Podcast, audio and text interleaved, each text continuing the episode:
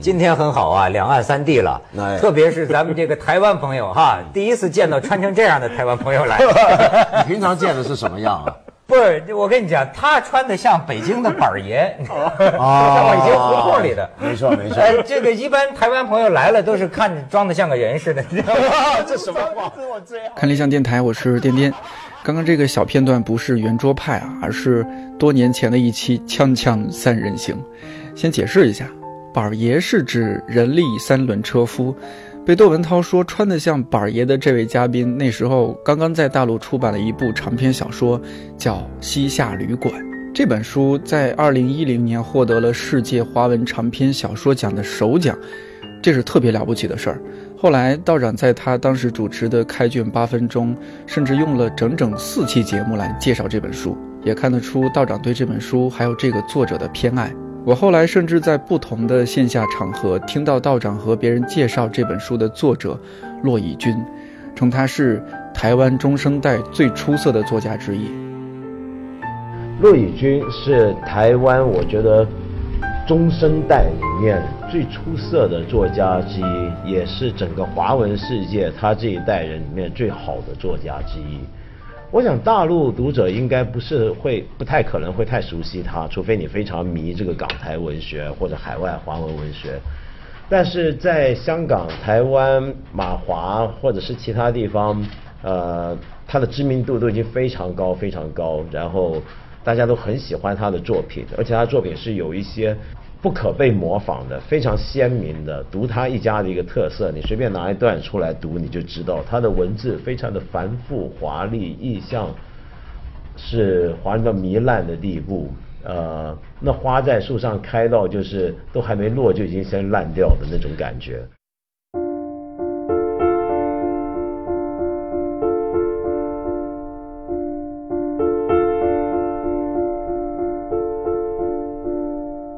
第一次见到骆大是在二零一四年十二月的一个晚上，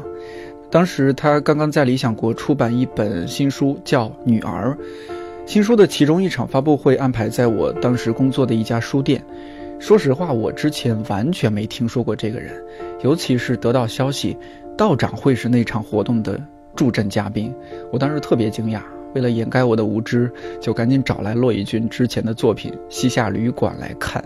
然后就被他的文字吓了一大跳，觉得这个人肯定超凶超暴力。活动当天，现场来了一百来号人，书店都有点放不下，有些没有椅子坐，就干脆坐在地上。我记得特别好玩的是，那天洛大穿了一件大红色的卫衣，道长穿了一件黑色的衬衫，两个人往台上一坐，就是一部小说。在我看来，道长的发挥没得说，非常稳定。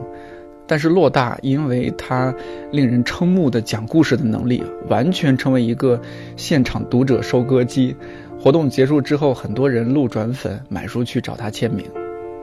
这几年陆续听说了不少关于他或神奇或十分不易的故事。比如在《西夏旅馆》出版前，他一度过得很苦，中间几次严重的抑郁症发作，后来甚至要靠星座、紫微斗数还有算命这些事儿撑下去。用他的话说，就是“人衰爱算命”。后来有前辈引荐他去找一个据说很灵的人，他花了对于当时的他来说算是一笔巨款，差不多一千两百元人民币，去听对方讲他的命运还有未来。也许是真的啊，也许是凑巧。算命人说，你要赶在零八年的某月之前出版你的小说，这样可保你十年内都比较顺利。算命人说的这部小说就是他当时正在创作的《西夏旅馆》，现在看起来好像有点准啊。人生真的很神奇。前段时间他和董启章合著的新书《肥瘦对写》在理想国出版，他来北京做新书发布活动，我们又见面了。我和洛大约在道长的办公室，现场还有几位我们看理想的同事。作为一个不正经的游击电台，我和洛大先聊了聊那些关于星座和小说创作的关系这件事儿。我觉得我好像过了，还不是三十、四十以后，包括玩这个脸书吧，就是那个狮子座的个性也比较跑出来，就比较放得开，比较温暖，然后也比较。不羞愧于自己虚虚荣这一部分，就是不是虚荣，就大家喊你哥啊，大家那你那种狮子座的那种那种慷慨或是温暖会跑出来，或戏剧性会跑出来。但月亮，我觉得是很神秘的一件事。月亮他们很多，当然很很很多讲，月亮就是你的母亲的经验，所以基本上就是你内在，如果是男生的话，可能就是你内在女性的那个特质。那譬如说，有人就会觉得说，他见到我这个人，会觉得我就很很典型的白羊座，很母羊，我很快乐，或是很。很无脑这样子，就是我以前年轻的时候，在阳明山开个烂车，我就是会飙车狂，我就是超爱飙车的。嗯，然后，但他们看我写的小说，就会觉得说，怎么我写的其实那么暴力，或是说那么变态，那么阴郁或黑暗。那他们甚至以前还会刚来大陆的时候，有一些女孩记者看到我就会说。陆老师，您原来人怎么那么阳光？他们原来看到那个，尤其那个时候第一本来大陆的那个是西夏旅馆，他们觉得那个内容那么阴暗或那么暴力，他们会觉得，他们想象中这个书的作者应该是一个很阴沉或者一个很有才气的人，那他们就怀疑说是我有一个弟弟被我用铁链锁在地下室，然后我虐待他，然后然后。叫他写这个小说，但其实我不止月亮是天蝎，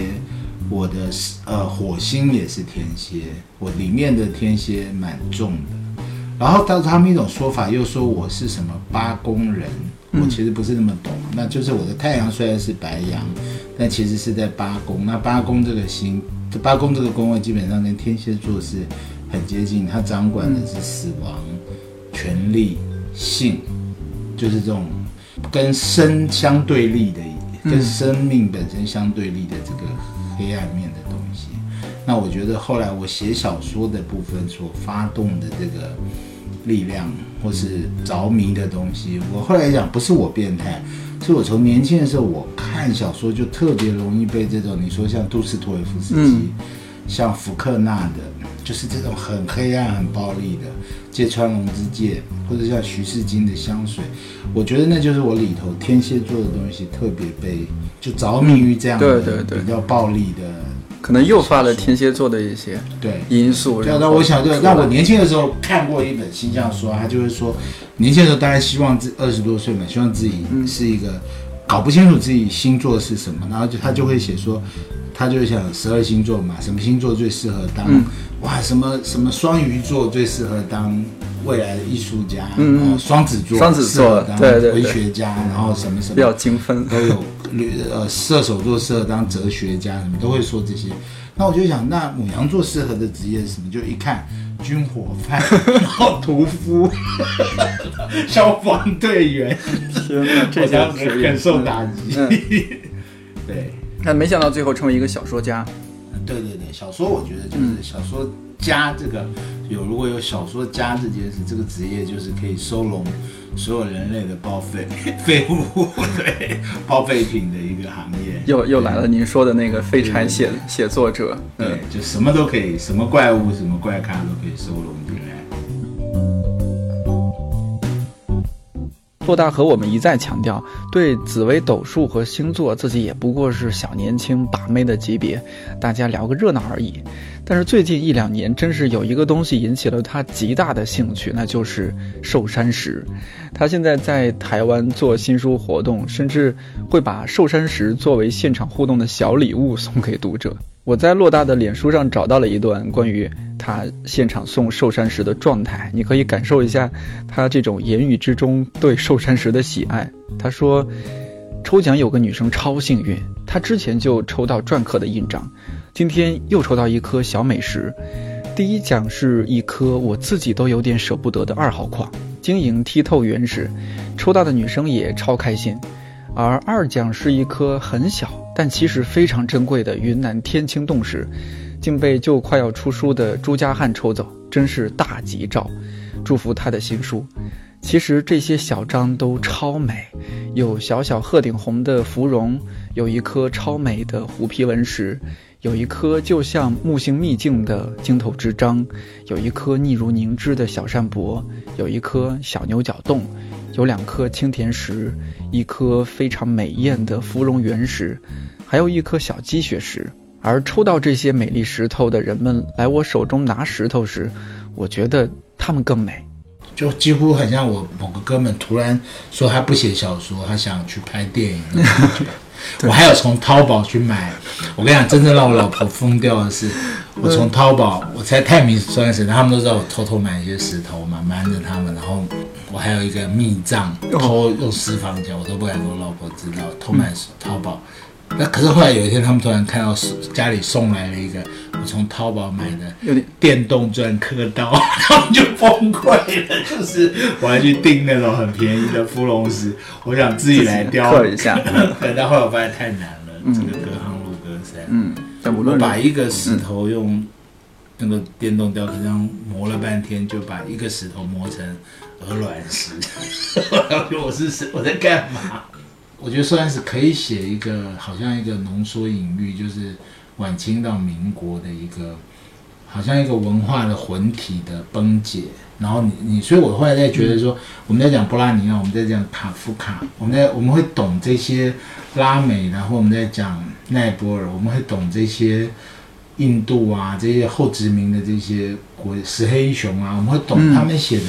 西方的小说，我们会知道他们在写他们的离散跟。他们承受一个十八、十九、二十世纪之后，他们的国家在文明在承受一个现代性来的一个摧毁跟暴力的时候，他们在呈描述呢，用小说来写那个疯狂跟毁灭的状态。嗯，但其实你现在回头看晚清的这些，你说像章太炎啊，你说像我刚才讲齐白石啊、吴昌硕，你更早之前你说像八大、像陈洪寿这些，其实他们也有在一个文明的。非常黑暗的时光，然后他们也承受到单一的个体不能承受的疯狂跟裂解，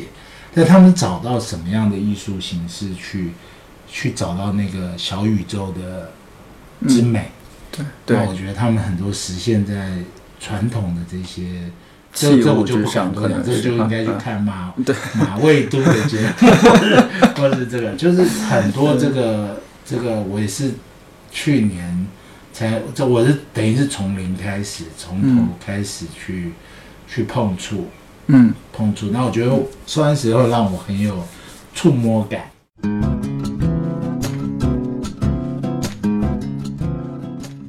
前几天看十三幺许知远采访唐诺那期，唐诺老师就讲到自己很多年都辗转于不同的咖啡馆写作，我当时就忽然想到骆以军。台湾的咖啡厅内禁烟，他们就只能在咖啡厅外写作。但是夏天和冬天，洛大实在受不了，就去一些小旅馆写作。这些小旅馆通常都隔音不好。洛大在写作中，隔壁经常传来一些不可描述的声音。洛大说：“你想，一个男的每天到 hotel 休息四个小时，安静无声，像一个神父，离开的时候桌上留下一整个烟灰缸的烟。”这真是够变态的。其实我在很认真的写稿，充满着一种运动感，在小旅馆里写。作为一个小说家，你怎么样去安排每一天这样的时间？我觉得大概在二十多岁的时候，是靠一个迷恋跟拼劲吧。就你在看他们在讲这些，随便你在看这些大陆的这些奥运的。跳水选手吧，或是这些体操选手，你看他每天花多长的时间在做自我训练。所以，我我后来会跟年轻创作者说，你不要觉得小说是一个凭才气的事情，就是他真的就是一个要很每天就要做苦工。年轻的时候，就是你每天就要练练练各种苦工。你每一样运顶顶级的运动跟技艺，不都是这样吗？都是一些非常乏味。大武道家每天就是要。无聊的劈腿、拉筋，嗯，然后过做各种动作练功，那你才可能在武道场上、在剧场上突然出现一个像神的光那样的一个创灿烂。那小说只是把这一切变慢速了。小说的黄金时期，运动员的黄金时间拉的比较长，因为他需要更大量的阅读跟知识量，或是。人生的体验，嗯，但是我觉得我大概到了三十几岁结婚以后，时间变得很很焦虑，就是需要的带小孩，小孩生出来了，然后你要去赚一些生活费。嗯，我想很多在这个阶段，如果有生小孩的哥们也会碰到这个问题。但我后来就发现，我因为是白羊座，我就好像脑袋里就一直想着我要写小说，写小说。所以其实我，我后来我的哥们会，他们是打字的，我还是手写稿嘛。他们常会说他们怎么对着电脑，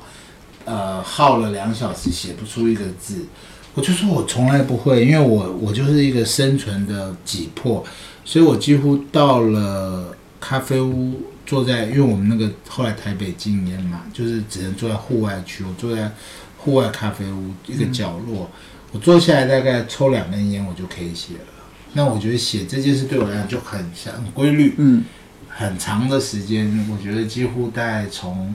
三十岁一直到。直到四十五岁吧，前些年我身体各种状况出来了，比较糟一点。但是即使在很糟的状况，只要有空档，我后来的状况，身体生病，身体的状况下滑的很厉害。还有我大概七八年前开始会会用电脑，但用电脑以后我就开始晚来入花丛，就会挂网，所以我现在晚上的时间都挂在网上。但是我我还好，是因为我。手机不会上网，然后所以我现在这几年大概就是我睡到中午，中午出门大概下午到，所以大约下午一点左右到五点左右这段时间，就是我很规律的写稿，嗯，创作时间很很像士兵，就是写稿。但我家里是没有书，书房很乱很小。台湾的作家可能比较穷一点，就是租的一个小公寓，书房比较小，那所以。很乱，对，所以我基本上都去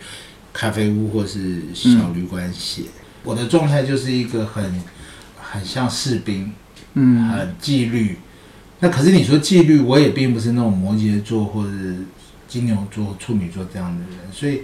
因为他这件事，你要你要去挑战他，你要写一个长篇小说，你要去完成它，或者我刚才讲，它是一个旷日费时的一个。黑洞，一个时间的吞噬你生命，你这一生时间全部时间的一个黑洞，或者它是一个你要耗尽那么大心力去对付的战争，所以你自然而然就会变成一个很精瓜计算的时间的珍惜者。你只要有时间，你就会。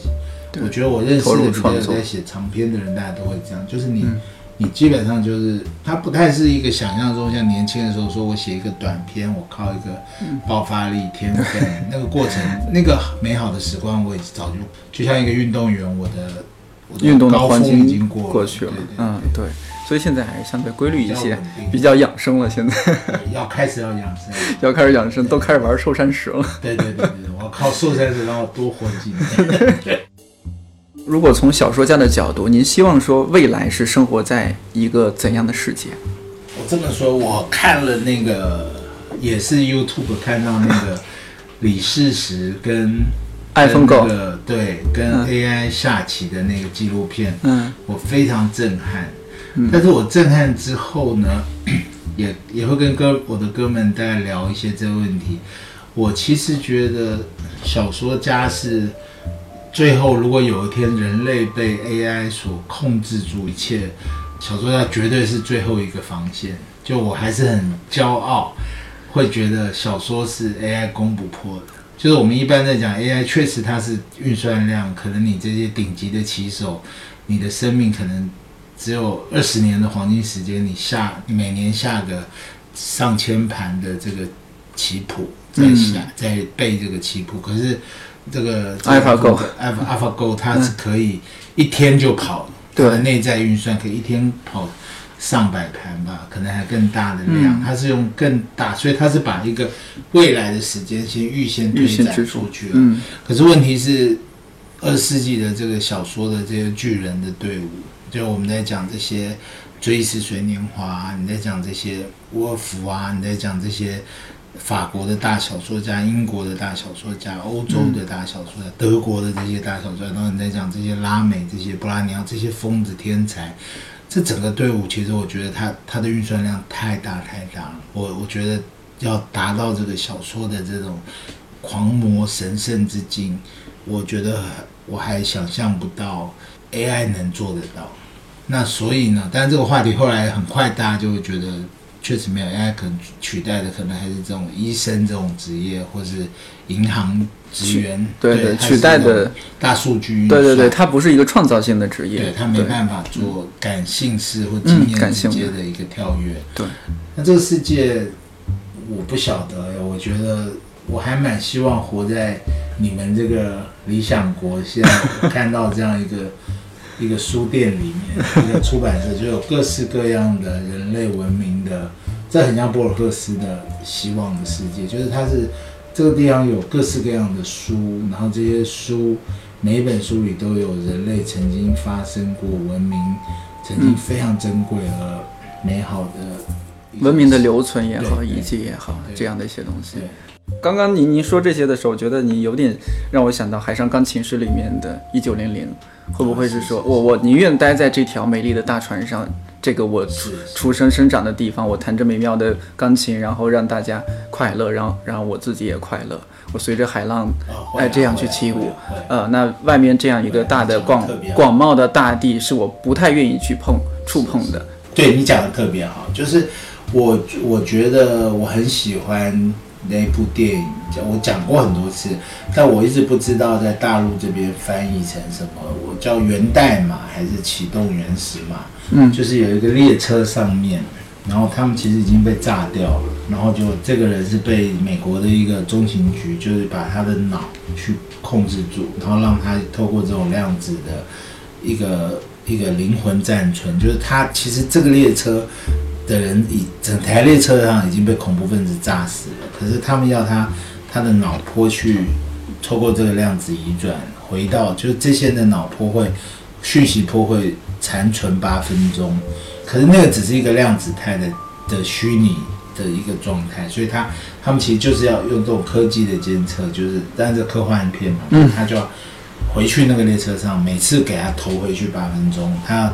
每一个人就是八分钟给你看这个群体的画像，然后最后你要找出谁是那个恐怖分子，这本来是他的动机。嗯，但是后来呢，这个列车上有一个黑人是一个喜剧喜剧演员，他就拿一百块美金说：“我跟你打赌，你一定没办法让全列车的人笑。”那这个人就觉得太好笑了，怎么可能？他就把一百块美元说，他就开始讲段子。但最后一个画面就是这个黑人正在跟着全列车的这些男女老幼讲着好笑的事情，每一个人的脸都是笑得好开心的时候，突然他那个电影画面就他们全部变二维博了，他们全部变一个很像佛经的那个，你会觉得好像我那时候看了超感动，好像佛经上的一幅那种唐卡画，就是所有的人都是在一个平面二次元的平面，它不是一个。立体的一个列车，它全部变一个平面二维博的状态，可是每一个人都是笑得好开心，就是正在被逗笑的那个状况。那如果我觉得我有一天可以是一个这样说故事的人，可是我可以说故事，可是却可以带给别人正能量，我会耍宝逗乐，然后大家还蛮开心的。呃，我觉得这就是我，我觉得这是我觉得我的。某个内心的秘密的愿望吧。除了新书发布，上次洛大来北京还有另外一个任务，就是准备一档神秘的音频节目。前几天我是听了一下小样，不得不说，会讲故事的人真是太迷人了。今天在节目里先卖个关子，听音频编辑说，正式上线大约在明年。他不算是一个特别沉浸于那个所谓的思想、所谓的精神层面，但是他同时有这一方面。然后他很重要的一点是他能让你感觉他是生存在你确实生活中的一个人。他写的东西也好，还有我们即将可能会上的节目，大家能听到他传达的那种感觉。不会给人压力，但是是很会给人启发的那种一种很柔性的像水一样的东西，它是慢慢的沁入你的生活，但是它不刚，它不坚硬，它也不会烫。这个东西可能会扎根于你深层的意识里面，你可能一时间你意识不到它给你那么那么实用的东西，但是它对你长期以往的你的人生，人生可能有点大，但是可能在某些小的瞬间。它其实一直在影响着你，一直在帮助着你，或者给你启发。他的很多东西里面是能传达出他对以往的一个回忆也好，一个画面感。他的那种少年气是很足，然后他能从很小的细节里面，哪哪怕是一束光，然后一个气味，他都能发现其中的美。然后他更厉害的是，他能把这个美用他的表达方式去表达出来，他能把这个美传递给别人，让别人同样感受到这种美。所以这个能力还是挺难得的。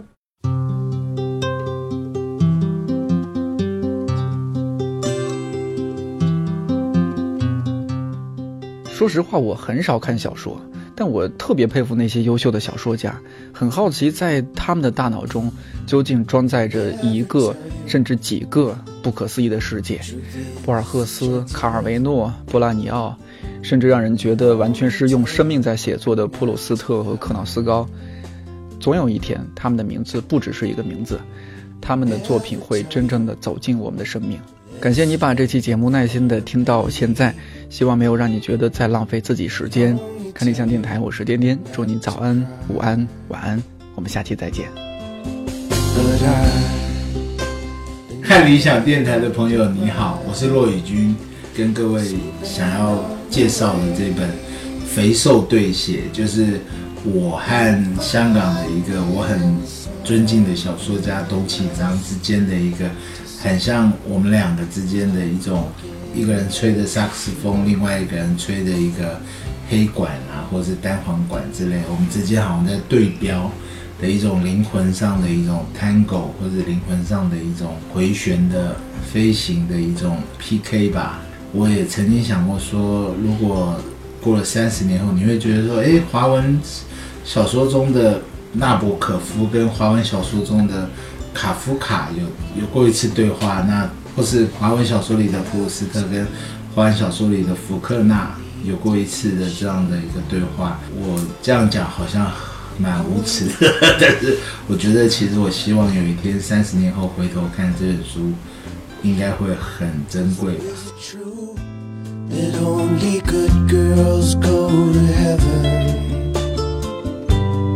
only